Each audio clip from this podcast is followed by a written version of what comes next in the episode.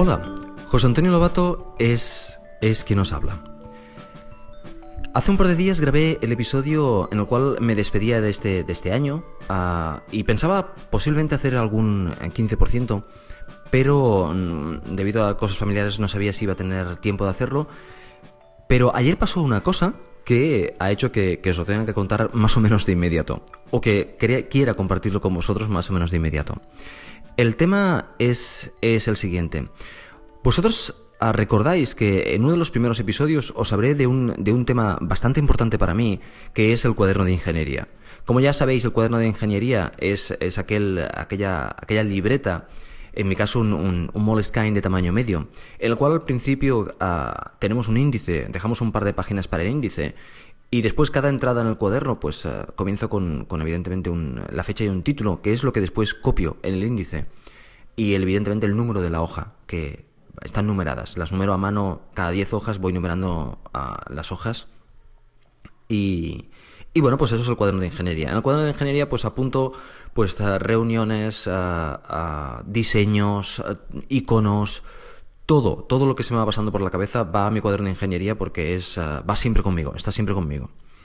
Comencé con un pequeño cuaderno de ingeniería pequeñín y de, de, los más pequeños de Moleskine y mm, faltándome espacio me pasé a, unos cuadernos un poquitín más grandes y más delgados que, que me van realmente bien y los utilizo con líneas Ah, porque me ayudan básicamente a escribir. No soy muy bueno escribiendo ah, ah, sin, sin, sin acompañamiento de estas líneas. Bueno, pues hace un par de semanas, más o menos, salió un libro en el mercado que me quedé con él, que me llamó la atención, pero que debido al exceso de trabajo y, el poco tiempo para preparar las vacaciones de Navidad y todo esto, pues em, lo dejé aparcado y pensé que ya me dedicaría. Pero ayer por la tarde estaba aquí en casa y delante del Mac y digo, pues voy a buscar un poquitín a ver el libro, voy a mirar el libro a ver qué tal. Y le eché un ojo y me, me gustó aún más y entonces eh, me lo compré. Y hoy puedo decir que casi me lo he acabado.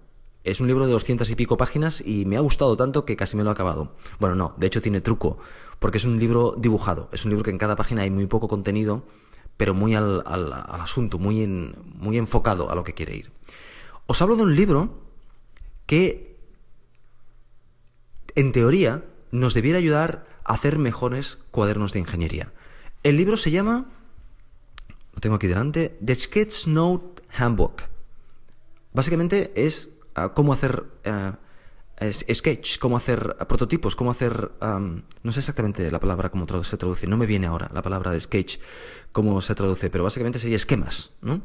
A cómo hacer esquemas, a dibujos de cuando tomas notas en una reunión o, en, una, o en un evento o, simplemente cuando estás esbozando alguna idea tuya, cómo tomar esas notas para que sean básicamente más interesantes, más divertidas de hacer y que después vuelvas hacia atrás.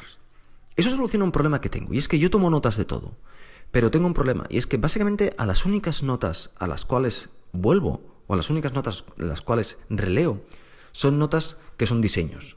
Eso sí, ah, los diseños, básicamente muchas veces en el código tengo una nota que digo, eso está diseñado en, el cuaderno de ingeniería 27, página 43, ¿vale?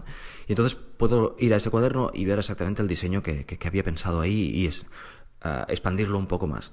Simplemente porque no tengo tiempo de, todos los diseños volcarlos en, en, formato digital. Ya he pensado en escanearlos y meterlos en el, en el control de versiones, pero eso me ocupa bastante espacio de mi, de mi limitado espacio en, en, mi hosting para, para, el control de versiones.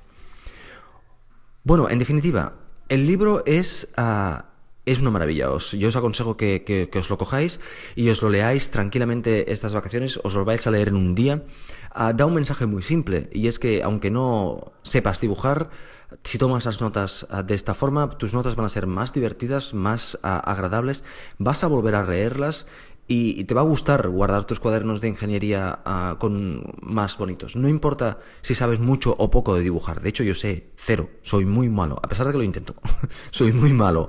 Pero no importa. No, importa que, el, como hay una de las páginas que se ve un perro, no importa que el perro esté bien dibujado o mal dibujado. Lo que importante es que cuando tú veas, veas un perro.